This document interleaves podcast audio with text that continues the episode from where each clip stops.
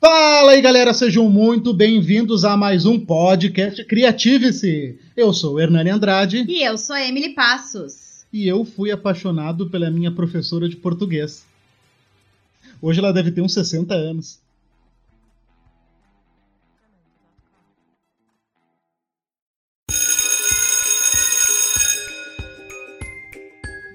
Bom, galera, então hoje o nosso podcast vai trazer esse assunto de aluno, escola, recreio, educação e tudo isso misturado. E também um pouquinho sobre a ideia da, da quarentena, né? E para falar disso, a gente trouxe dois colegas de profissão que vão compartilhar um pouco das suas vivências e das suas concepções conosco.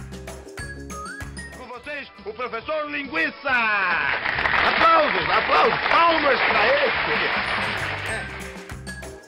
Vou me apresentar. Então, meu nome é Jaques, Jaques Reck.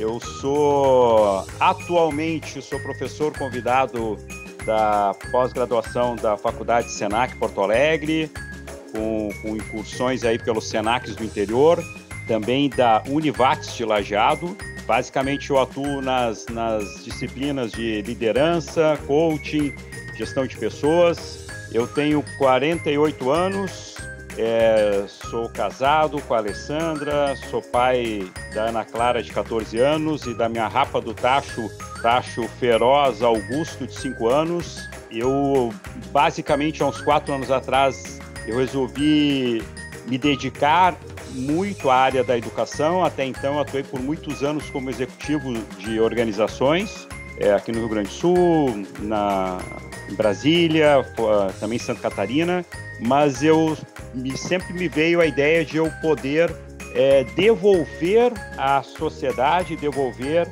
à comunidade tudo aquilo que eu recebi. Até pela minha história de vida, eu me senti um pouco necessário pelas oportunidades que a vida me deu de eu devolver. E também porque há uns quatro anos atrás, olhando para a educação que a minha filha estava tendo e ainda tem no colégio de ensino regular, eu vi que aquela educação não conversava com o mundo atual. E aí surgiu a ideia de formar então uma empresa que se chama Academia Mentes Audazes, a AMA, Academia Mentes Audazes, então, é uma organização que atende como braço forte a educação, tanto o ensino regular, do ensino fundamental e médio, como o ensino universitário, e formação de professores, desenvolvendo competências extra-classe exatamente para o mundo exponencial. Acho que é isso. Depois, no decorrer, a gente vai falando mais um pouquinho. Bom, então, Boa noite, meu nome é Vanessa, eu sou professora da Rede Municipal de Porto Alegre, trabalho em duas escolas na Lomba do Pinheiro, sou moradora da Lomba também, e isso é, é bem bacana porque eu tenho uma proximidade boa com os meus alunos, né? Eles ficam encantados quando eles me encontram no super ou na farmácia. É aquele sorrisão, né? Nossa, a Sora vai no super. E, e, tem sido gratificante, assim, essa, essa aproximação, né? Eu trabalho com os anos iniciais, leciono as matérias básicas, né? Português, matemática, história, geografia, ciências e coisas da vida. Mais coisas da vida do que as matérias uh, regulares, digamos assim. Né? Então, eu trabalho até o quinto ano. Este ano, eu, começo deste ano, eu estava trabalhando com uma, uma turma de quarto ano e uma turma de quinto ano. Assim, a qualidadezinha bem bacana, né? Que eles estão crescendo, eles já não são mais crianças, estão adolescendo. Mas é, uma, é algo que é muito bacana, assim, eu, eu gosto, né? Eu vou me remodelando para que a minha linguagem fique cada vez mais próxima deles, para cada vez mais a gente ter uma sintonia na qual a gente possa produzir conhecimento, né? Que ótimo. Para quem está chegando agora no podcast e ainda não nos ouviu, eu sou a Emily, também sou da área da educação, formada em pedagogia, tenho a pós-graduação na alfabetização e na docência do ensino superior e trabalho atualmente com as séries iniciais, os pequenininhos lá do segundo ano do ensino fundamental na rede privada. E também, assim como a Vanessa falou, moro no mesmo bairro da minha escola, também encontro os alunos. A vivência acredito que seja um pouco diferente, mas as crianças também ficam surpreendidas às vezes que a gente não dorme na escola, que a gente tem a nossa casa. E aí a ideia hoje, na verdade, é a gente compartilhar um pouco dessas vivências. E aí, pessoal, tudo bem? Aqui é o Hernani mais uma vez. Para quem não ouviu o episódio zero, eu vou me apresentar de novo. Sou produtor multimídia, tenho pós-graduação em docência do ensino superior e durante alguns anos da minha vida dei aula de teatro, aula de criação de personagens, aula de criatividade. E é isso aí, da aula é vida.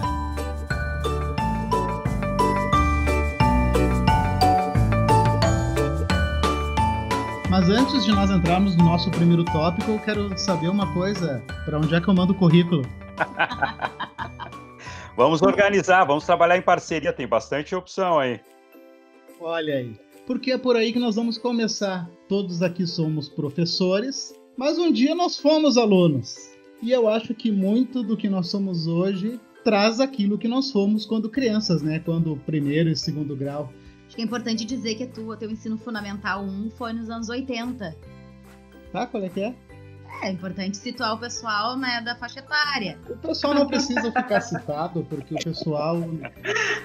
É importante o pessoal saber que tu sobreviveu ao recreio dos anos 80. Que tu traz isso no teu currículo de vida. Pô, foi o terror do recreio dos anos 90. Eu fui aquele aluno que a professora ficava orgulhosa. Ela dizia, Hernani, eu não sei como a tua mãe te aguenta. É, eu, eu, eu no ensino fundamental, que foi nos anos 90, o mais, assim, ousado que eu fazia era dançar o tchan no recreio, quando o Grêmio Estudantil botava. Porque eu estudava numa escola católica na época, e eu meio que entrava muda e saía calada. Mas tem uma história que, que representa muito. Eu era muito envergonhada, eu era uma aluna bolsista, então todos meus colegas já tinham ido pra Disney e eu pro Lami. Eu não tinha assim muito. Não, eu não tinha assim muito o que contar. E aí eu me lembro que um dia eu havia esquecido o meu lanche, que na, na escola privada já tinha que levar o teu lanche. E eu pedi então que, eu, que alguém da escola ligasse para minha avó, porque na época eu ficava com a minha avó, para levar o meu lanche. E ela me trouxe um pedaço de bolo que ela comprou na padaria e ela botou num pote de margarina. Aí ela entrou dentro da sala de aula, mesmo com a professora dizendo que podia deixar na porta, me deu um beijo na testa e largou aquele pote de margarina em cima da mesa. Aí pronto, eu fiquei conhecida como Becel o resto do ano. Foi uma situação assim.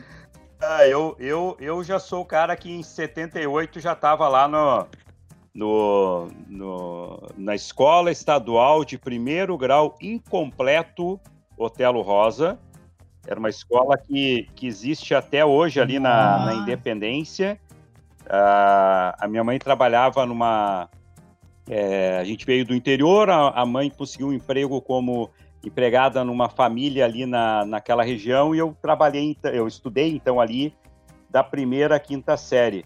Mas eu sempre fui o aluno, como diz o meu sócio e parceiro César, eu sempre fui o, o CDF, né? Eu sempre fui aquele aluno ortodoxo, então já desde criança é, eu tive uma facilidade, enfim, de, de, de, de aprendizado. Então eu era o, o, cara que os, todo mundo, a turma, é, somente os meninos deixavam meio de lado e as professoras adoravam e me botavam para cuidar da sala de aula ou até para dar aula para meus colegas, né? Não ligue para ele, tesouro. Não se junte com essa gentalha. Uau, X9. X9. Eu não dedurava, mas eu é que como eu terminava muito rápido e ficava atrapalhando a aula, o meu o, a, o prazer da professora era me colocar para tentar ajudar o resto das, a, da, da, da, turma. Então, talvez por isso que hoje eu, eu sou, eu sou meio metido a professor, né? Mas toda. Depois eu fui estudar no, na, na, no Piratini, e ali sim eu fiz o resto do, do o Otelo Rosa ia até o quinto, a quinta série, né? Naquela época era a quinta série. Depois eu fui para o Piratini fiz ali o, o, do sexto à oitava série, depois o, o, uh, o segundo grau. Mas sempre, sempre foi metida esportista e tal, com essa, toda essa minha altura de 1,69m e meio, e meio, e meio. Eu valorizo esse meio muito. Eu, eu, eu jogava vôlei e tal, mas sempre fui o aluno meio é, metido em Grêmio Estudantil, meio CDF, e aí tem um, algumas coisas pitorescas disso, é que uma época uma professora de física queria me botar numa, num colégio superdotado, mas eu acho que ela estava exagerando um pouquinho, porque não era para tanto, né? Aconteceu mesmo comigo, só queriam me colocar no colégio de bem dotado. Eu sei. eu imagino, eu imagino. Aham, sei.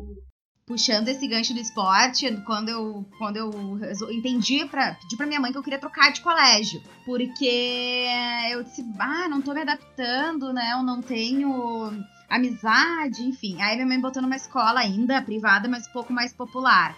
E aí, nessa escola, era uma escola que atendia deficientes, eles eram internos da escola.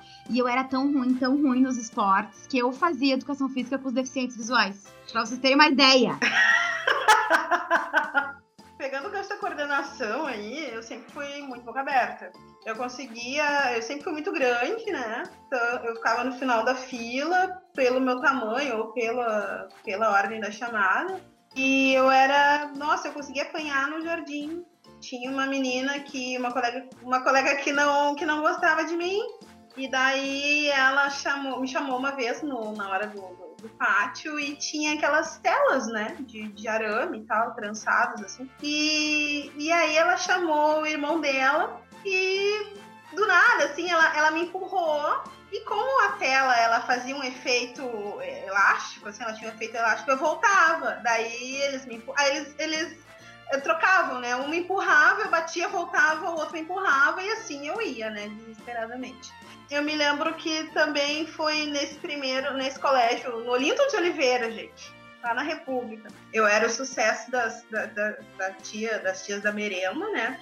Eu tava sempre lá, e aí, como eu era meiguinha, assim, eu repetia e tal, né? As tias já ficavam me esperando. Três conchas de galinha, filho. E aí, nesse colégio, foi a minha primeira transgressão. Nós encontramos, uh, na verdade, foram duas, assim, foi um sucesso esse ano, né? Enquanto eu não estava sendo boca aberta apanhando, eu estava aprontando. Nós encontramos uma parte na cerca que, que era possível uh, a gente sair, como a gente era tudo meio pequenininho, assim, né? Uh, a gente saía. Então, a gente fazia fila, daí um saía, ai, tô na rua, tô na rua e voltava, daí e o outro. Ah. Tô na rua, tô na rua. E voltava, né? Passou um tempo, nós descobrimos uh, um lugar que a gente se divertia bastante também. E aí em casa, os pais não sabiam, porque todo dia a gente voltava com a cabeça molhada. Né? A gente achou uma goteira. E aí a gente fazia fila pra ir na goteira. Então, assim, a gente era muito organizada, a gente fazia fila para tudo, né? Uh, não me lembro da, da, da guria que, que, que, não gostava de mim. Acho que não, não, sei se a gente era da mesma turma, mas eu não me lembro dela em nenhum desses eventos. Assim. Acho que ela ficou braba comigo porque eu era muito descolada ah. e ela não, enfim. E aí a gente entrava na fila, ia pra, go, pro, pro, pra goteira lá e ficava, né? Contava os pingos, saía. Aí o outro, né? E aí a gente voltava molhado pra casa todos os dias. Isso era. Então, assim, eu já comecei bem né? No pré eu já, já, já apanhei, já fui pra rua. Vanessa, já... e chovia todos os dias pra ter goteira? Não, eu acho que era alguma infiltração que a gente teve o, a, so, a sorte de descobrir e aí a gente ia pra lá se molhar. Que, que beleza! Tomara que tenha sido só água. Mas se bem que sobreviveu. Ah, tô ótimo! Sobreviveu, tá bom. Todas as crianças dos anos 90, elas têm anticorpos infinitos. Ah, é Com verdade. Com certeza. Sabe que eu também, assim como o professor Jax, eu também fui CDF. Era, só que eu era aquele CDF mais nerd. Eu sempre fui muito estudioso, sentava na frente, gostava de tudo que era da moda, principalmente, cara, anos 90 era Jiraiya, Jaspion, Change, Tartarugas Ninja, tudo, tudo, eu gostava de tudo, sabia de tudo. Batia bafo de figurinha do chiclete Clock. Ah. É, figurinha do Jasper. Mas eu era, no meu segundo grau, um marginal. Sério, era um inferno porque eu tinha notas muito boas. Eu era muito estudioso, só que fora da sala de aula era um inferno. Eu desligava o disjuntor de luz, eu estudava de noite, já óbvio, né? Crianças dos anos 90, segundo grau, estudava de noite. Mas a gente fazia as maiores loucuras. Nós invadíamos o colégio, tinha um buraco. Acho que tudo quanto é colégio tem buraco no muro, né? Com certeza. Nós invadíamos, é, nós invadíamos o colégio no final de semana para jogar bola na quadra do colégio. Ah, Era um inferno, um inferno. Me chamava a minha mãe não sei quantas vezes por mês, mas a mãe nunca ia. E nessa escola também que eu estudei, do- dos deficientes visuais, era uma escola de freiras, assim, e nós descobrimos que uma das irmãs tinha feito um voto de silêncio. E aí a nossa missão era fazer a véia falar. Vocês não imaginam o que que foi. A gente a gente inventou que a gente, a gente- se a gente desse um susto nela, ela iria gritar e emitir o som e nós íamos quebrar o voto de silêncio. Foi um ano tentando e a gente não conseguiu fazer a véia falar de jeito nenhum. É, não, na verdade, sabe que, o, que eu, eu, eu não me lembro de aprontar muito, tirando uma vez que a gente fez a famosa bombinha de colocar atrás do vaso com, com tirando um monte de raspando fósforo para fazer a pólvora, botava dentro do rolo de papel higiênico, fechava de um lado com, com é, durepox, do outro, e aí botava um cigarro e acendia. Mas tirando isso, foi tudo tranquilo. De cigarro no colégio! Porque era o, tem, era o temporizador, né? Aí você Nossa, mas que acendia. criança que tinha cigarro no colégio. Depois! Mas é que aí um, um trazia de cada lado, né? E aquilo explodiu, a gente foi pro SOI, era SOI, né, na época, né? Mas foi coisa simples, assim. Nada muito muito perigoso e tal, foi tudo sob, sob, sob controle. Eu também, eu fui no, no ensino, no, no segundo grau, fui de- estudar de noite no segundo ano, porque aí eu comecei a trabalhar e eu fui para de noite. E aí eu descobri que, que efetivamente, eu- eu- isso é uma coisa que me marcou, porque quando eu fui para a noite, e aí eu vi que tinha uma diferença extremamente enorme entre aquele ensino que eu conhecia. Naquela época, né, as escolas estaduais tinham, tinham sei lá, tinha uma referência, tinham uma qualidade, enfim, não, mas tinha um, um, um- processo melhor, me parece. Quando eu fui para de noite descobri que tinham adultos estudando, que as pessoas trabalhavam e que a qualidade era outra, eu me lembro que eu mesmo me larguei. Tanto é que eu, eu, eu rodei no terceiro ano por falta. Teve uma greve, eu acho. E aí, depois da greve, eu acabei não voltando e acabei rodando em Química. Porque eu sempre não estudei. Aí eu, naquela época, tinha. Você podia ir nesses colégios, tu fazia uma prova que era. Tinha um nome. Aí tu estudava, é, foi ridículo. Eles te davam ali um, um folhetinho com, no mimeor com 10 folhas para tu decorar.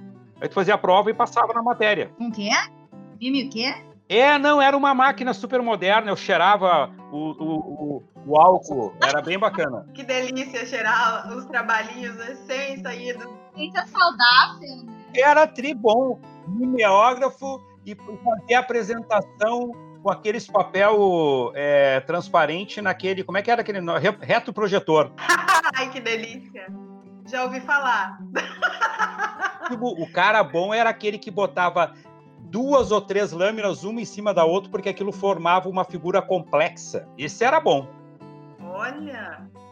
Não, mas falando em retroprojetor, eu nunca vou me esquecer um dia que nós estávamos todos prontos para ver o- as imagens, né, as lâminas, e quando a professora ligou o retroprojetor, tinha uma barata dentro e projetou a sombra da barata. Foi uma correria. Não, e nessa mesma escola que eu estudei das irmãs, teve uma vez na sexta série que a professora botou a lâmina, ela estava trabalhando sobre o órgão reprodutor masculino e projetou lá o pênis, e bem na hora a irmã entra. E nossa, é agora que ela vai gritar. A véia regalou os olhos, bateu a porta. Ó, e saiu numa disparada. Mas falando em pênis, Não? Opa, tudo bom? pegando o gancho, né? Isso me lembra que na escola foi realmente o, o- o lugar que nós tivemos as nossas primeiras experiências, né? As experiências de despertar, vamos colocar assim. Eu nunca vou me esquecer no primeiro dia que eu despertei, porque eu vinha daquela fase que menino contra menina, aquelas meninas chatas, blá blá blá. Um dia, num jogo de vôlei, olha, me lembro como se fosse ontem. Começou a chover no recreio e a blusa da menina ficou transparente. Bah. E eu vi o sutiã dela. e foi uma, uma, uma nova porta que se abriu para um novo mundo. Eu não queria mais ser contra as meninas a partir daquele momento. Continuando a questão do, do, do, das descobertas, enfim, assim, eu gostaria de, de reiterar que eu continuei boca aberta, tá? É, a, a coisa não mudou muito para mim. Então aí o boca aberta ele tende a ser CDF, né? Então eu sempre tirei boas notas, era uma aluna muito aplicada, mas eu fazia tudo, eu uh, completava tudo e aí eu virava para trás, porque daí eu queria, eu queria interagir, né? Queria interagir com as outras pessoas. Então os boletins vinham assim: ai, parabéns, mas essa filha é muito comunicativa. Parabéns. Comunicativa. Parabéns, mas a, a, Vanessa anda socializando demais, né? E aí me trocavam de lugar a torta direito, não adiantava, porque daí eu fazia novos amigos. Eu queria que as pessoas terminassem uma vez para a gente poder conversar, porque eu achava que podia rolar assim, tu trabalha um pouquinho, né? Bate um papo e tal, conversa um pouquinho, assim, e, e era, e, e era nessa vibe aí. E aí, continuando no ritmo da boca abertice, lá no terceiro, na terceira série, porque eu sou de série, né? eu, eu sofria preconceito, sofria bullying, porque eu sou narigudinha, né? E aí tinha uns meninos que me chamavam de King Kong, gente, tá? Eu também era gordinha, mas eu não era tão gordinha assim, mas eu era narigudinha, gordinha, pronto, King Kong. E alta? Tinha dia que era alta ainda. Ah, sim, sempre fui alta, mas boca aberta só, né? Enfim. E aí eles passavam por mim, correndo no recreio, gritavam King Kong, King Kong. Eu chegava em casa desmanchada, diluída, né? De tristeza. E eu falei pra uma das minhas tias, ele me chama de King Kong. Eu vou ter que bater neles, mas não posso, ir colégio de freira, aquela coisa toda nela.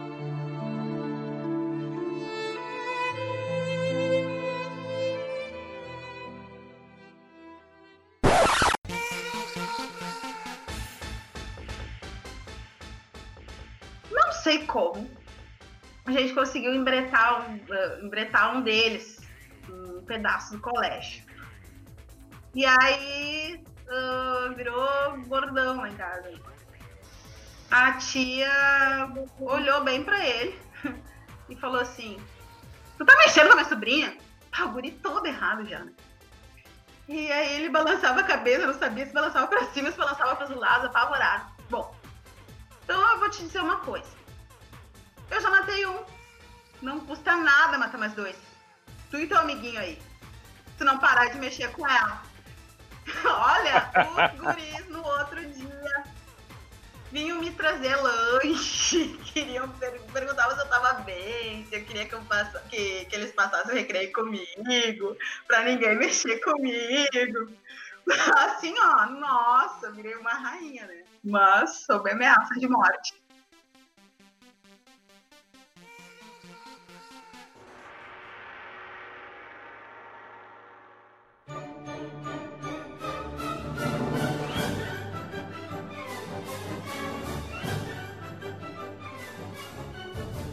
Eu já, eu, ao contrário de vocês, eu fui da galera que tinha mais dificuldade, né? Então, galera que tem dificuldade é mais criativa. galera que tem dificuldade, ótimo. É.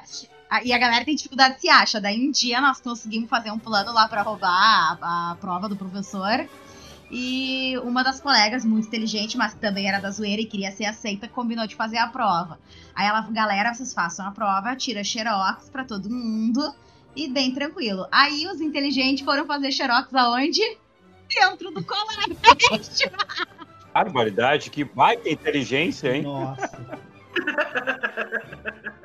Quem irá descobrir o nosso plano? Esse é o plano feito pelo Cascão e pelo Cebolinha.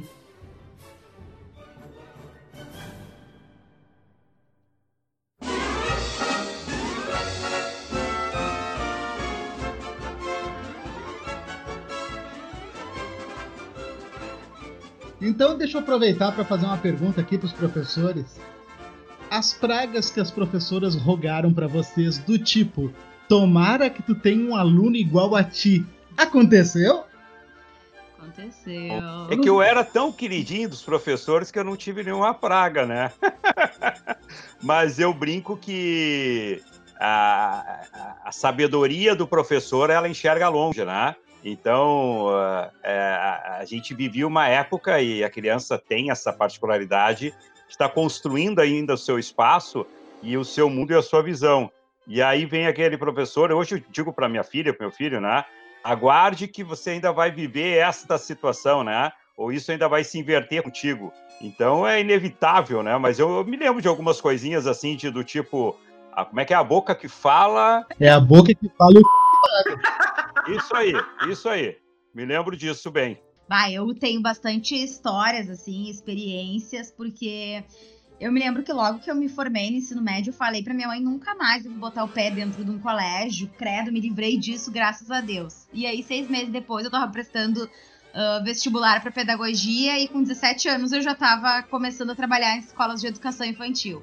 E eu tive muitos alunos, assim, que foram muito desafiadores, né? Muitas famílias desafiadoras. E eu sempre me boto nesse.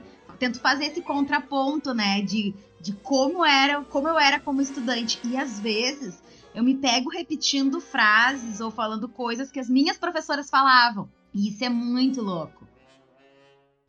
Ô, Vanessa, de repente agora, né, toda essa experiência que tu passou, né, na escola te faz ter mais paciência com os boca aberta, né? Na verdade, o que que acontece? Eu não tenho muita paciência com os boca aberta. Tá? Uh, eu prefiro os os endiabrados. Eles são muito mais criativos, eles, eles exigem muito mais a minha atenção, né? Então, claro que isso foi se invertendo ao longo do magistério. Quando eu entrava, eles eram. Eu perdi o sono, né? Como é que eu vou fazer para Fulano, Beltrano parar de incomodar na minha sala? Mas agora eu até tenho que me policiar, porque eu acabo dando mais atenção para eles, justamente porque eles comportam as coisas de uma maneira que, que é impressionante. Né? Então eu sou a favor dos, dos endiabrados dentro da sala de aula, adoro eles. Mas então vamos falar de educação nos dias de hoje. Que desafio! o que, que a gente pode dizer que não funciona mais e parece que continua insistindo, sabe, lutando contra uma maré. É estranho pensar que nós estamos falando aqui de, de educação e de ensino dos anos 80 e dos anos 90 e a gente continua repetindo muito do que aquilo que foi proposto, né? Hoje em dia a gente não usa mais o mimeógrafo, mas a gente usa o xerox e se tu for entrar dentro de uma sala de aula, a concepção da sala, dos móveis, ainda é muito parecido com o que era. Só que de contrapartida, o quanto o mundo evoluiu, as relações mudaram. A tecnologia, né? A tecnologia de sala de aula evoluiu bastante, mas parece que a metodologia não está acompanhando. Eu acho que a escola, do jeito que ela está hoje, do jeito que ela se apresenta, ela não, não cabe mais. A gente, enquanto sociedade, a gente evoluiu muito, o acesso à informação na palma da mão, literalmente, né? É contínuo, é instantâneo, e a gente ainda está muito preso a uma estrutura uh, de sala de aula, a gente está muito preso a, a, a, as normas, as regras, a horários. Eu não estou dizendo para virar uma escola da anarquia, mas uh, a capacidade de, de, de, formar links que nós temos hoje, uh, a sala de aula, ao invés dela ampliar, ela, ela limita. A gente está muito preso, muito preso com, com muitas, uh, muitas coisas que a gente já não, gente já sabe que não supre mais, né? O que a gente realmente precisa. Mas como a gente, como, como desconstruir isso e fazer algo que, que realmente dê significado para a vida do aluno? parece que não tem né, uma conversa entre a, a parte teórica e a parte prática na escola como um todo. Eu estava escutando esses dias uma entrevista do Antônio Nova e ele estava falando que a educação hoje ela parece um trem luxuoso, que é muito maravilhoso, muito lindo, cheio de cheio de cerâmicas e marfins e, e ouro, mas não funciona, não sai do lugar. E realmente comecei a refletir e tem toda a razão. Assim, teoricamente, se tem ideias boas, né, para mudar a educação, mas efetivamente parece que não está sendo feito. Isso que Portugal tem sido um exemplo, ele tem, tem, tem ocorreram já alguns, alguns programas que circularam na, na TV, enfim, dos países que evoluíram na nota do PISA, que é uma referência internacional, todas as críticas passíveis, né, mas é uma referência que avalia o, o conhecimento da matemática, ciências e literatura. É, Portugal tem tido experiências extremamente interessantes na educação, até pela, pela, se a gente buscar aí a Escola da Ponte, né, que é uma referência mundial, pela forma como ele organiza os currículos em projetos. Eu, eu, eu, trabalho, eu faço muita formação de professores, né, de rede pública, privada, enfim, é, e na verdade, quando a gente olha, vocês podem procurar isso, procure uma imagem de, de, escola de 200 anos atrás, é a mesma escola, mesmas classezinhas, é o mesmo quadro, o dito mestre na frente, e ela tem um porquê existir. Então, ao mesmo tempo que há a crítica, é, a, esta escola existiu para atender a, a indústria 2.0, ou seja, aquela indústria que você trabalharia em fileiras, né, linhas de produção, por isso que você tem linhas de classe, em que uma pessoa passa a informação e avalia se os demais assimilaram a informação do conhecimento um conhecimento que é baseado na, no lógico matemático e, e que aqueles que absorvem a informação e conseguem reproduzi-la, né? Por isso que eu digo que é um modelo de eh, passar informação e você avalia se o aluno assimilou, não se aprendeu, é diferente. É, era para que nas fábricas o, o, as linhas de produção tivessem orientações e os operários fizessem. Então, os melhores alunos, aí eu brinco, né? Os melhores alunos, aqueles que melhor aprendem, iriam para as fábricas para serem os supervisores. Então, quando eu brinco que lá na quarta, quinta série eu ajudava os meus colegas, eu lá, na, na provavelmente na Revolução Industrial, seria o cara que iria para a linha de, das fábricas para dizer como fazer. E aqueles taxados, entre aspas, de burro, porque não compreendiam, não faziam, iriam simplesmente fazer um esforço repetitivo. Mas isto é um modelo que ainda perdura, mesmo que nós tenhamos hoje um acesso absurdo à informação, não ao conhecimento, à informação. Porque a avaliação, né, professora? A avaliação continua a mesma, de certa forma. A avaliação ainda é uma avaliação de quanto você assimilou do conhecimento. Nas séries iniciais, você tem um trabalho de, principalmente ali no, no, na época da alfabetização, ali até os, os três primeiros anos, enfim, é, você tem um, um, trabalho muito mais dedicado do aprender, né? É, mas ainda assim a gente tem é, a, o que as escolas oferecem, públicas e privadas, tá? São métodos repetitivos. Mas o ensino fundamental 1, ele ainda tem um processo de aprendizado. Mas quando você entra no ensino fundamental 2, ou seja, do sexto ano em diante, é, aí as minhas críticas são máximas, máximas, máximas, máximas. Nós na escola temos estudantes, eu não digo nem onde eu estou agora, mas eu já passei por várias escolas, que inclusive dizem que parece outra escola, que até o quinto ano a criança então era visto como um ser, um sujeito que tinha diversas faces, enfim. E quando chega lá no sexto ano em diante, então ele é um produto e ele é cobrado apenas o resultado final e o processo já não importa mais. Porque você começa a ter mais um professor, né? Você começa a ter professores que não acompanham a turma o período inteiro, né? Você tem professores que entram na sala para dar a sua matéria e saem daquela sala e vão para outra sala, saem daquela sala, vão para outro colégio para dar outra matéria em outro nível. Então, é, é, não estou dizendo, não estou botando culpa aqui, eu só estou dizendo que o processo a partir do sexto ano, em que você começa, em alguns, algumas instituições, alguns estados, a partir do quarto, você começa a ter é, mais de um professor, começa a se tornar um processo é, profissional. Tá, assim, só para não, não perder o gancho, uh, em determinado momento tu falou que uh, tu te via na, na supervisão de uma fábrica. Que decepção! Eu, eu já te via chamando todo mundo para greve já, acabando com aquela palhaçada. Não, a gente precisa de melhores condições de trabalho, esse salário não presta. Te via em outra posição, assim. Só pra, Mas é que eu te digo que eu, eu, provavelmente ia ser o cara estava sendo moldado para ir para a supervisão de fábrica. O que eu iria ser é outra história, não que eu me via como. Eu provavelmente era visto como. Porque eu era o cara que aprendia rápido, ah, respondia rápido e ainda ia dizer para os outros como é que eles tinham que fazer certo. É, conseguia reproduzir de forma rápida e de forma exigente, né? Ah, então eu fico mais tranquila. Entendido? Não que eu iria ir para a fábrica fazer, mas eu estou dizendo que eu era o produto do supervisor, provavelmente. Né? E, e essa era a educação, né? É, é, errada era, era o um modelo à época para desenvolver a indústria. Eu sempre digo que a gente tem que ter cuidado, né?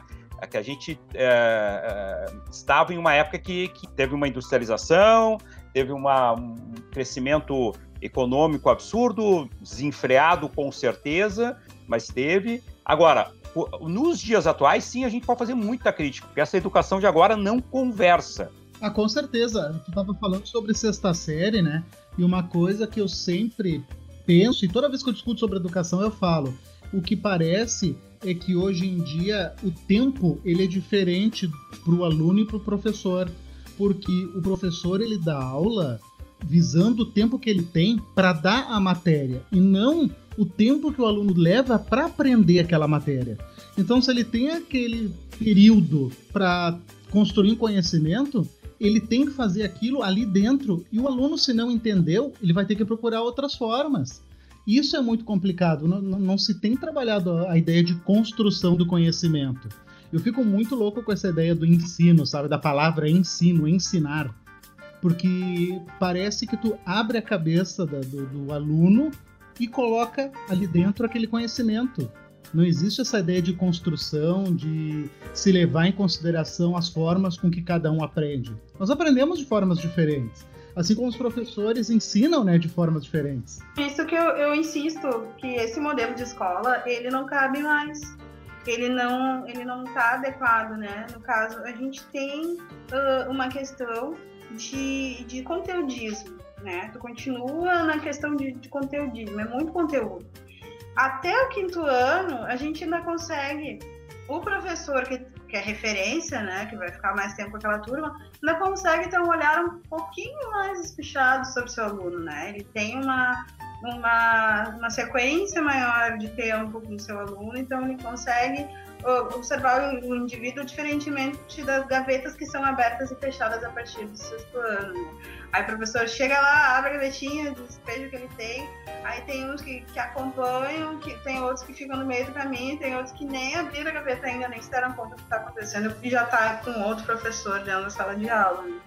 Então, antes a gente, a gente, a gente moldava pessoas para a linha de produção Agora, infelizmente, a gente acaba uh, contribuindo para a mão de obra barata, né? Porque nesse sistema de abre e fecha gaveta, tu não consegue uh, preparar o aluno para o que realmente importa, que é para como ele vai uh, ganhar sustento na vida dele. Claro que eu já estou entrando numa questão mais específica que as pessoas deixam, deixam para EJA. Só que por que não uhum. começar já? Né? Por que, que a gente não, não quebra essa escola e, e, e, faz outra, né? Só, só terminando aqui, uma das minhas escolas, numa das reuniões que nós tivemos com a supervisão, nós vimos a Escola da Ponte, nós vimos outras iniciativas aqui no, no, no Brasil, em vários estados, que a ideia era justamente uma escola sem muros, né? Uh, uh, sem muros, uh, no qual tivesse integrações de vários alunos de várias idades, assim, uma iniciativa bem bacana, que a gente via aqui os, os alunos, que o nome também deveria ser trocado, né? Porque significa uh, sem luz, né?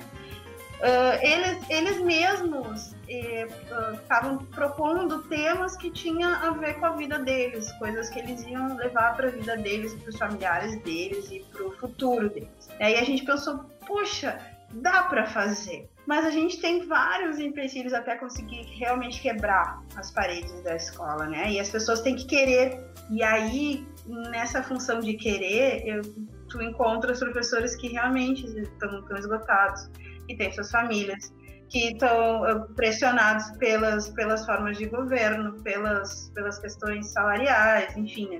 Então, assim, é uma discussão que tem chão, né? Mas eu acho que é importante a gente se dar conta que esse modelo não cabe mais. E não é por falta de exemplo, né, Vanessa? Porque se nós pegarmos ali a Finlândia, Singapura, eu tava, eu me formei no pós agora, no, no final do ano, 2020.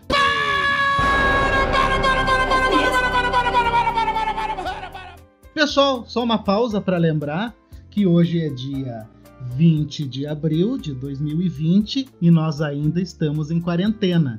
Eu tenho feito questão de falar todos os podcasts sobre isso, porque é um documento histórico desse período que nós estamos vivendo. Mas nós temos exemplos né, da Finlândia, Singapura, que eles trabalham com uma educação totalmente aberta, onde os alunos seguem a trilha de conhecimento de acordo com, com a carreira que eles querem escolher. Principalmente a questão da avaliação, que se tu pegar a Singapura é mínima a avaliação dos alunos. Daí, a primeiro momento, isso pode parecer estranho, né? Mas não é porque se tu parar para pensar, tu Eu é acho que a responsável. avaliação quantitativa. Não, a avaliação como um todo. Tu trabalha em cima de projetos e esses projetos, essa avaliação, ela não é, ela não é um empecilho para tu continuar. Ou seja, tu não é reprovado. A avaliação não faz com que tu te reprove.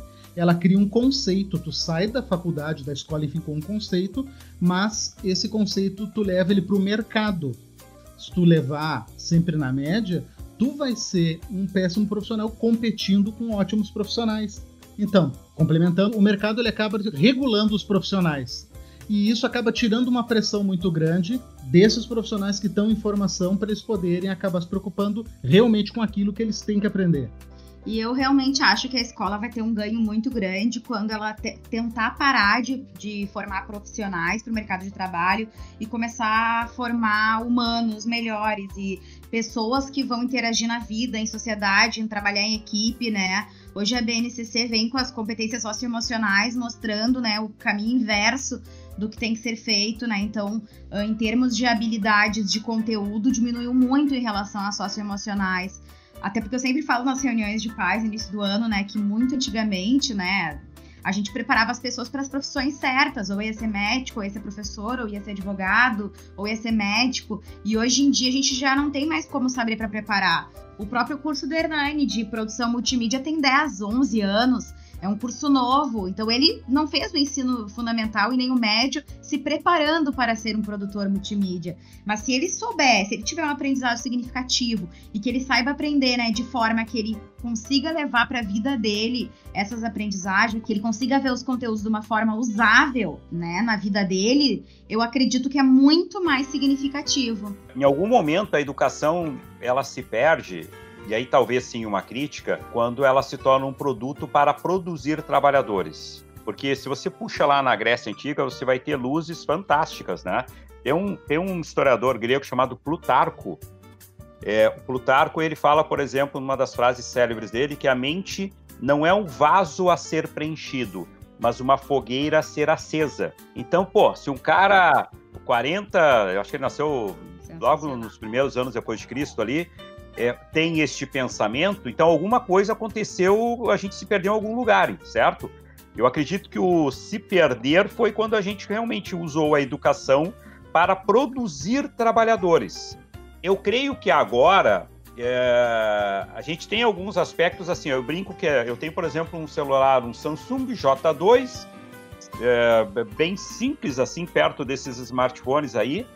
Eu, volte e meia eu dou umas batidas nele para ver se ele ainda funciona, né? Mas eu brinco, eu mostro nas palestras que depois que a gente teve esse brinquedinho na mão, é, aquela informação que eu precisava ir à escola buscar e um mestre me traduzir em conhecimento, ou quando eu tinha que ir na biblioteca pública pesquisar, ou quando eu ia na casa dos meus amigos que tinham uma enciclopédia Barça para pesquisar, hoje eu clico aqui e tenho acesso a centenas de visões daquela informação. Tanto é que eu brinco assim, ó, professores, deixem os alunos usarem o celular nas provas, na aula. Faça perguntas inteligentes. Não cabe mais você perguntar quem descobriu o Brasil. Porque se eu perguntar aqui, eu não vou fazer o teste agora, porque talvez a conexão não vá funcionar, mas eu faço isso nas palestras, eu pergunto para o Google. Ok, Google, quem descobriu o Brasil? Ele me disse que foi um português que chegou quatro anos antes do Pedro Alves Cabral, entendeu?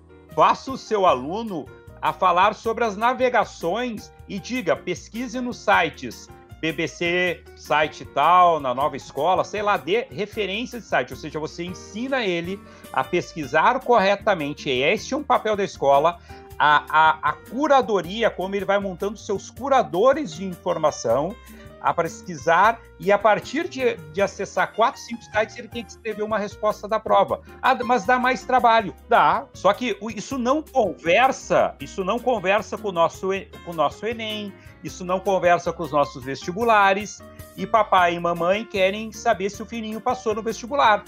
A escola é avaliada pelo número de crianças aprovadas em vestibular. O que me deixa, assim, bem preocupada é que o Paulo Freire já falava isso, gente, em 68, quando ele, quando ele lança o livro da, da Pedagogia do Opressor, e depois ele vem lá em 96 com a Pedagogia da Autonomia, que nos traz toda essa ideia, né, de que o aluno não é essa tábula rasa, que ele vai trazer os conhecimentos prévios, e que a partir disso que a gente tem que começar o nosso trabalho. 96 faz muitos anos, e né, 68 a primeira publicação dele falando um pouco sobre isso. E parece que, que mesmo com tanta gente falando e mostrando o caminho, a gente ainda rema, né, quanto a isso. E puxando esse gancho, né, do que o Jax falou, eu tô na escola privada, então já passei por várias e vejo realmente alguns movimentos, algumas tentativas, e muitas vezes a gente acaba sendo barrado pelas famílias quando lá no, no, no período, no processo de alfabetização, a gente quer fazer um trabalho todo diferencial, a gente quer, quer trabalhar realmente de uma forma significativa, e os pais começam a nos questionar por que, que na lista de materiais foi enviada 200 folhas se essas folhas não estão voltando para casa. Só que muitas vezes a gente usava as folhas de outras formas, ou então no segundo, no terceiro ano, por que, que o caderno não estava sendo usado diariamente duas, três páginas, como era no seu tempo. Então essa escola é fraca, porque ela não adotou o livro didático. Só que o livro didático ele nos condiciona muitas vezes a um único modo de ensinar, que é o que o autor propõe. E aí, quando às vezes a escola quer produzir o seu próprio material, quer trazer projetos a partir do interesse da criança, as próprias famílias nos.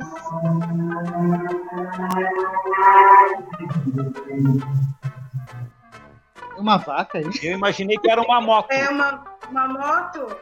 E, e sim, tipo. Ah, tá.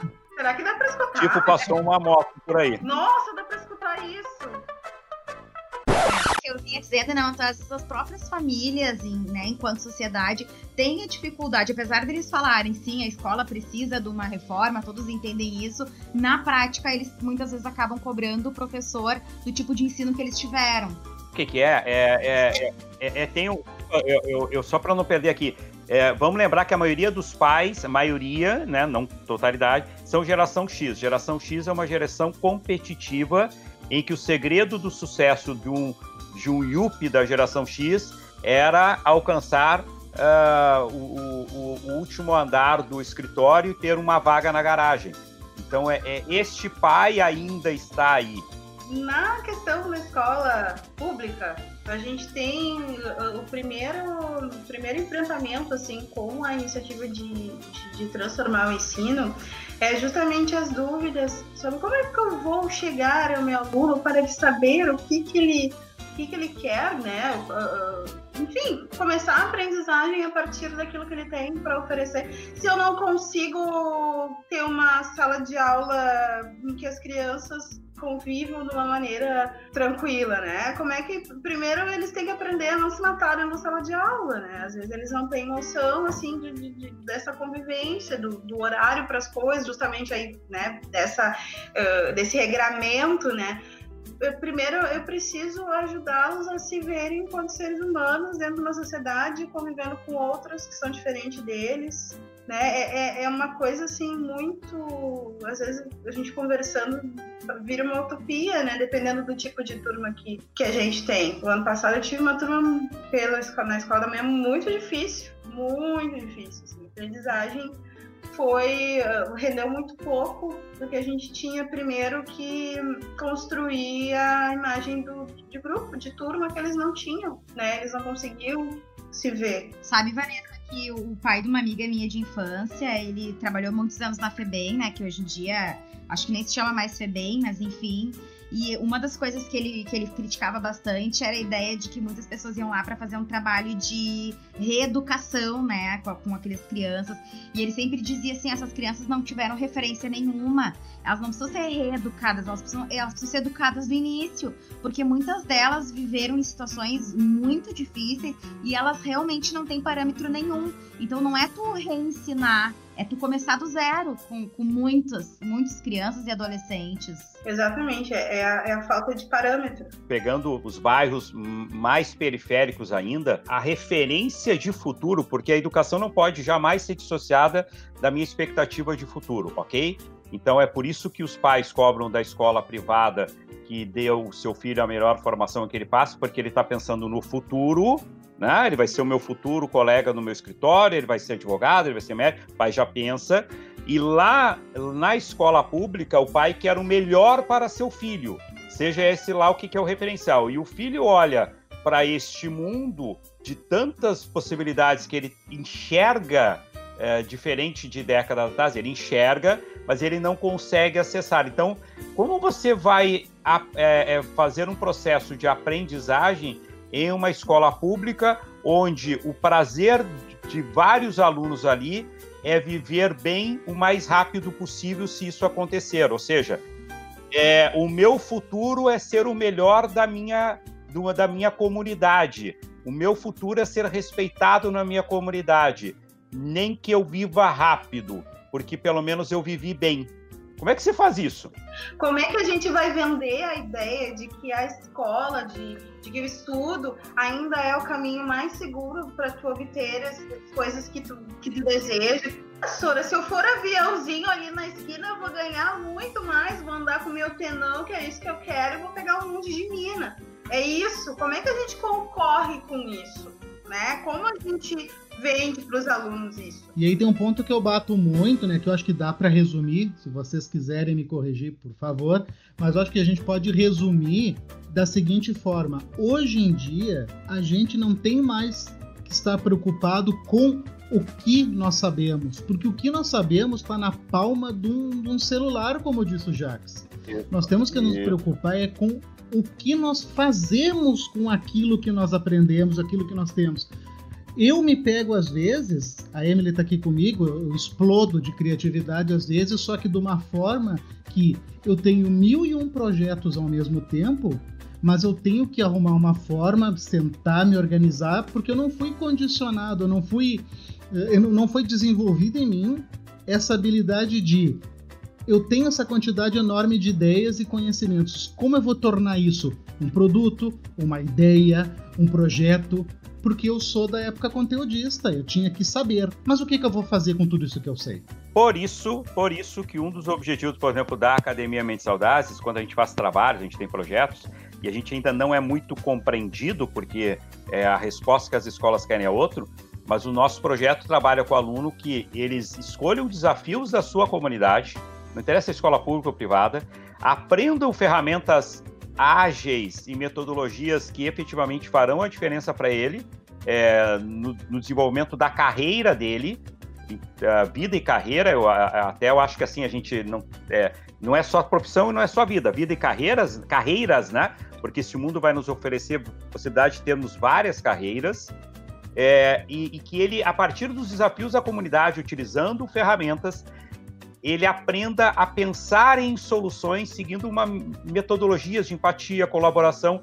O aprendizado que ele tem aí é sensacional, porque você consegue promover a interdisciplinaridade a partir de buscar os referenciais técnicos, aí sim, nas matérias e trazê-las para o seu desafio construído, seja ele qual for. Então, é, este sim é um modelo que que o conhecimento da matéria faz sentido quando ele se apropria de um desafio que aquele jovem quer. Acho que é buscar soluções reais, coisas do dia a dia, palpável. Eles estão vendo a necessidade, então eles buscam no conhecimento né, para poder aplicar dentro dessa situação ali que eles estão. Então, acho que é perfeito. E aí sim, o professor, quando ele vai discutir lá a questão da falta de água, ele primeiro tem um processo de empático, de entender quem afeta, e aí ele vai poder entender geografia, ele vai poder entender ciências, ele vai poder, sabe? Vai fazer sentido para ele aquela matemática, vai fazer sentido ele procurar escrever bem, porque ele vai fazer um pitch do projeto dele, vai ter que apresentar, ele vai ter que vender. É, puxa, aí eu, aí eu me apaixono, entendeu? Eu até vou parar de falar, senão eu me apaixono aqui. Até porque é nesse processo, que é o que, que todos aqui acreditamos, né? O, o professor ele não é o detentor do conhecimento, né? Ele tá junto junto ali com os alunos, ele tá investigando junto, ele é um mediador entre aquilo que o aluno ainda não sabe, mas ele consegue fazer esse gancho, né? Então eu acho que é sensacional, assim, esse projeto. É tudo aquilo que o aluno aprender sozinho, entre aspas gigantescas, mas que o aluno aprender como fruto do seu próprio esforço, é muito mais gratificante e é muito mais. faz muito mais sentido.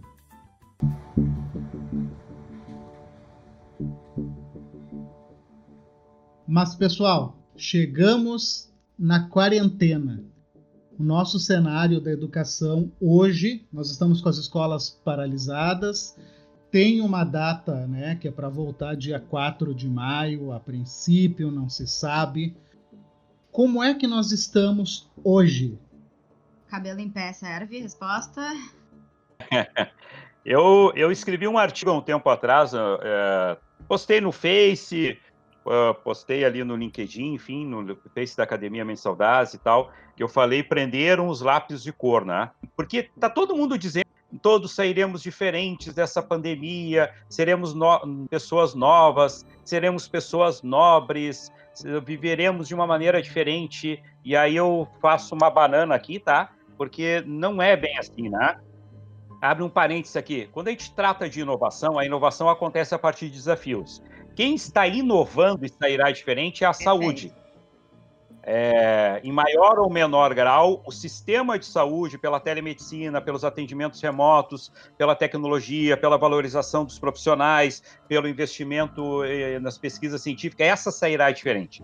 A educação, não me venha com esse papo que ela vai sair diferente, porque o que está se fazendo é um grande arremedo com todo amor aos professores. A minha esposa é diretora de uma escola de educação especial do Estado. É, aí vocês imaginam o desafio da educação especial com ensino remoto, porque o que a gente tem não é educação à distância, a gente está tendo é ensino remoto.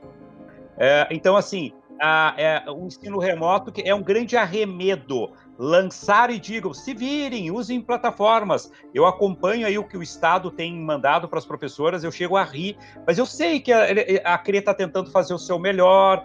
Eu imagino que todo mundo está tentando fazer o seu melhor, ninguém está tentando sacanear ninguém. Mas achar que a educação vai sair diferente é, é uma falácia para mim. A, a, educação, as pessoas estão esperando que termine e que volte à aula normal. Os pais estão querendo, as crianças, por mais que elas talvez elas, elas gostam daquele ambiente da, da físico da escola, os professores querem poder estar de novo num espaço, porque ninguém foi preparado para esse ensino remoto uh, como se espera que, que, que, que estivéssemos. Só um adendo, assim. Eu queria ser uma mosquinha para algumas, algumas famílias, né? Que a gente chama e conversa, e aí olham para a gente e dizem: ai, mas em casa ele não é assim. Ai, eu queria ver, eu queria ver, queria ver ele em casa agora. Eu recebo alguns e-mails do tipo, professor, o que eu faço? Ele não para, ele não quer realizar as tarefas, não sei mais como conversar. Então, eu acho que assim, ó, se no mínimo isso valer um pouco pra gente ser um pouquinho valorizado, porque a gente, a gente não pode também se menosprezar. A gente tem mandado os planos de aula, eu acredito que os professores, dentro da maioria, têm feito seus melhores. Porém, a gente passou por uma faculdade, no mínimo de quatro anos, para estar tá lá. Nós somos os especialistas em educação. Então também seria muito nos menosprezar se a gente acreditasse que enviando os planos de aula, mesmo da maior forma detalhada, os pais fossem dar conta. Porque se fosse tão fácil, então não precisava existir um curso de, de graduação para ser professor, qualquer um estaria apto. E acho que agora ah, a sociedade e os pais começam a ver que realmente não é tão fácil assim. Em algum momento vocês falaram, né, o que a educação deve deveria, inclusive, considerar as diferenças em cada ser, porque nós somos seres diferentes. Que bom que somos seres diferentes, nós temos comportamentos diferentes, existem diversas uh, pesquisas científicas que demonstram isso. Seres diferentes, nós temos comportamentos diferentes, nós aprendemos diferente, nós nos relacionamos diferentes. Então, para alguns alunos, por exemplo, para minha filha, este modelo de ensino remoto, que ela também tem um, uma ideia de, de estudar, de ser uma CDF ortodoxa e que ela gosta de fazer do jeito dela, ela está amando. Porque ela pesquisa, ela está fazendo aula invertida, ela trabalha com gráfico, mas isso não quer dizer que aquele outro aluno que, que, que não está tendo sucesso não é um bom aluno, porque ele gosta de inteirar, ele gosta de estar tá ali, como a Vanessa falou, ele gosta de fazer a baderna dele, no tumulto dele ele consegue criar, ele consegue fazer. E os pais não estão preparados para isso. Não estão pense assim, ó, vamos sair do nosso mundo aqui, que talvez é, entre nós aqui seja um mundo um pouquinho melhor.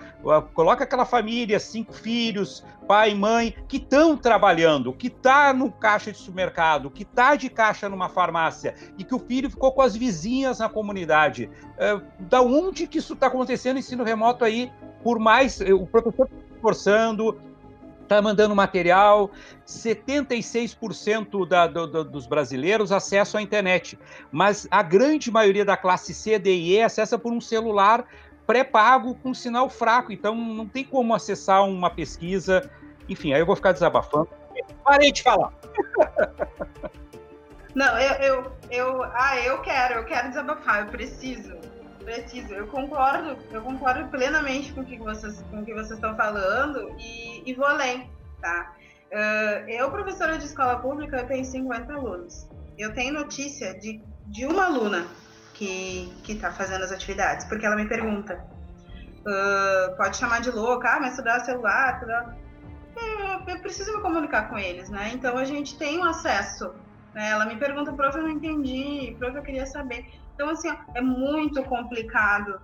Eu estou fazendo parte de algumas ações solidárias que arrecadam é, dinheiro, uh, alimentos, produtos de higiene, limpeza, roupas, enfim. E tenho visitado algumas famílias e cada vez que eu visito as famílias para entregar o, os, os, os itens, eu fico me perguntando se tivesse um aluno meu ali, se esse aluno conseguiria fazer a minha aula porque na sala de aula, a gente explicando para todo mundo, mostrando, tendo quadro, tendo material, tendo livro, tendo mapa, enfim, que a gente tiver disponível, já fica difícil da gente ouvir aquele ah, entendi, né? Dependendo do nível da turma, dependendo da dificuldade da turma, já é tão difícil.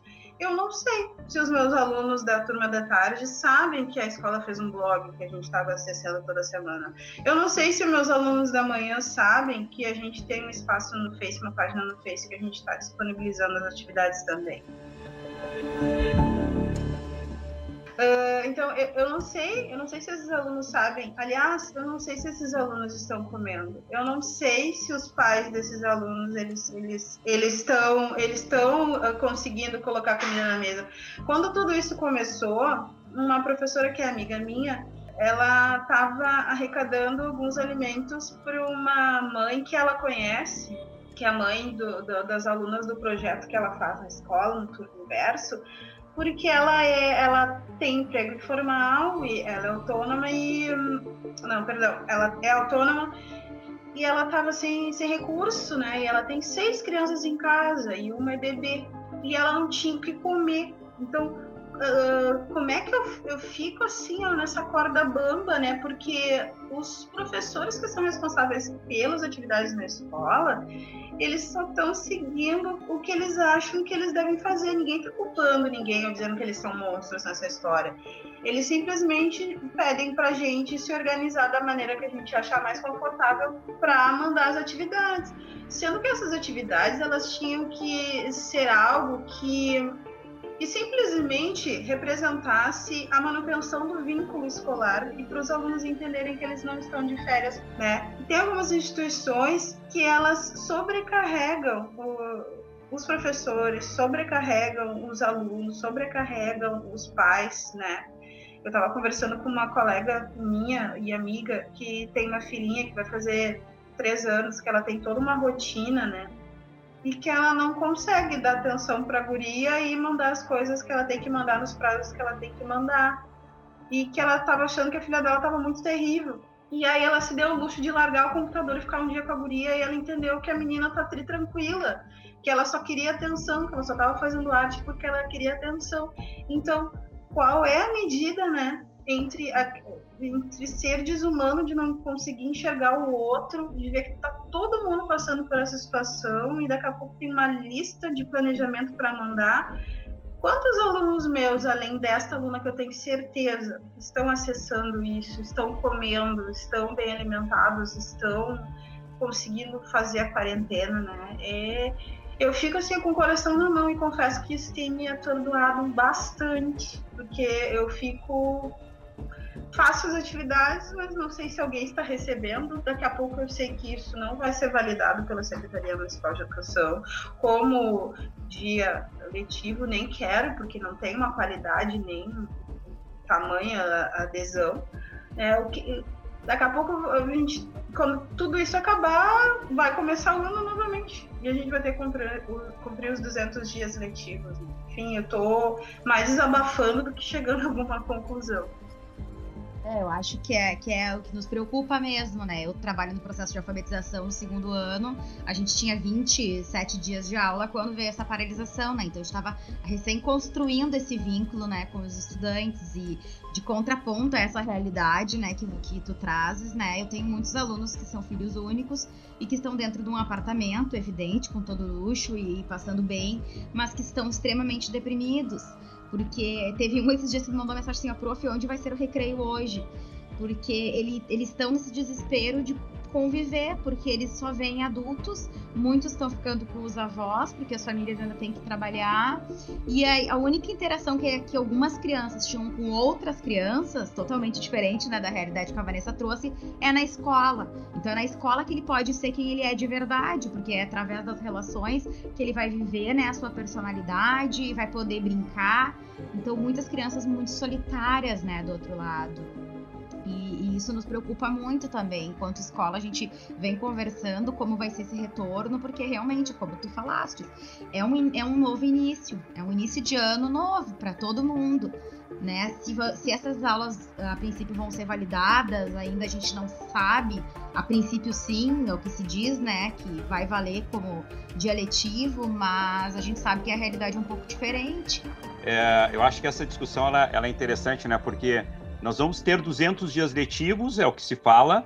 Uh, eu acho que nós vamos ter aí as presenças e o impacto ele é, ele vai ser em toda a rede. E novamente o gap entre ensino privado e ensino público vai ampliar absurdamente. E aqui eu só queria fazer uma, até porque eu tenho essa realidade aqui, vocês imaginem que a educação especial é renegada em tudo isso. Perfeito. Porque ela, ela nem aparece na BNCC, ela, ela nesse momento, você não tem como mandar atividades, são alunos de que são múltiplas deficiências de uma mesma sala de aula.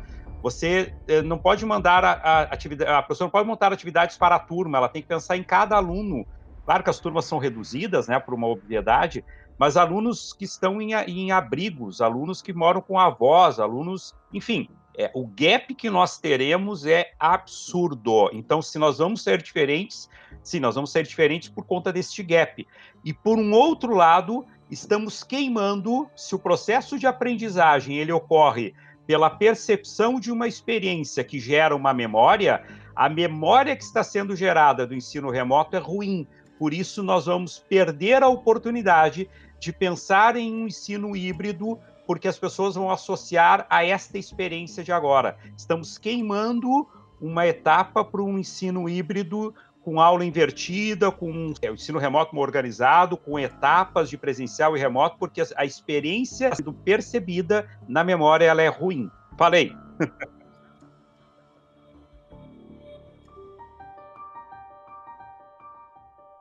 Então, pessoal, nós estamos indo aqui para a etapa final que é uma etapa onde nós pedimos para os convidados deixar uma mensagem, onde fica livre para vocês deixarem marcado aqui neste podcast o que vocês quiserem.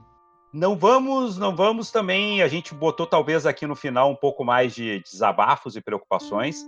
A educação ela tem um campo vasto, ela precisa sim ser repensada é, e, e, e, ela é possível de ser repensada a prática e o conteúdo têm, têm seu valor quando pensados na realidade, no desenvolvimento de soluções para as realidades das comunidades escolares.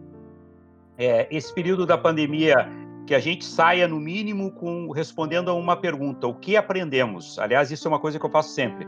Ao final de todas as minhas aulas, eu pergunto para os alunos, ao final das palestras, o que aprendemos? Porque se nada aprendemos, de nada adiantou. Então, a pergunta que fica é, ao sairmos é o que aprendemos. E a minha sugestão às escolas é, ao retornar, vamos ficar uma semana só conversando, se abraçando, contando piada, roda de, de, de música, os professores podendo conversar, sabe? Uma semana de mesmo quando você fica muito tempo preso na, no, lá na, no, no, no, espaço, ou quando você fica muito no fundo do mar, você não pode sair direto para o ar livre, senão você explode. Então você faz um período que se chama de descompressão. Então vamos dar esse período de descompressão, porque as pessoas, senão as pessoas vão explodir se já começar direto a aula. É a minha sugestão. Beijo no coração de todo mundo, pode falar.